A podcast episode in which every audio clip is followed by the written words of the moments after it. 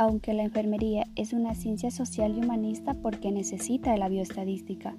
La bioestadística juega un papel muy importante en el área de la enfermería y no solo en el área de la enfermería, sino también en el área de la medicina, la epidemiología y en algunas otras áreas de la salud, ya que la bioestadística se encarga de cuantificar y recopilar los datos ya sea de una determinada enfermedad o de algún factor que esté afectando una determinada población.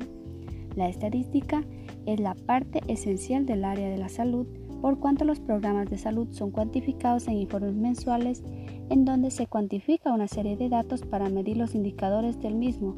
Por otra parte está la estadística vital como la natalidad, mortalidad y morbilidad, que son los que indican el estado de salud de una nación. Todos los integrantes del equipo de salud durante todo el tiempo del ejercicio profesional usan nueva información que proviene de diferentes fuentes y los conocimientos que entrega la bioestadística a los enfermeros es de gran importancia. ¿Por qué? Porque la bioestadística nos permite interpretar estadísticas vitales como son nacimientos, defusiones. También nos permite comprender problemas epidemiológicos. Los datos epidemiológicos muestran la prevalencia de una enfermedad, su variación estacional, localización geográfica y su relación con ciertos factores de riesgo. También permite interpretar informes sobre fármacos y equipos.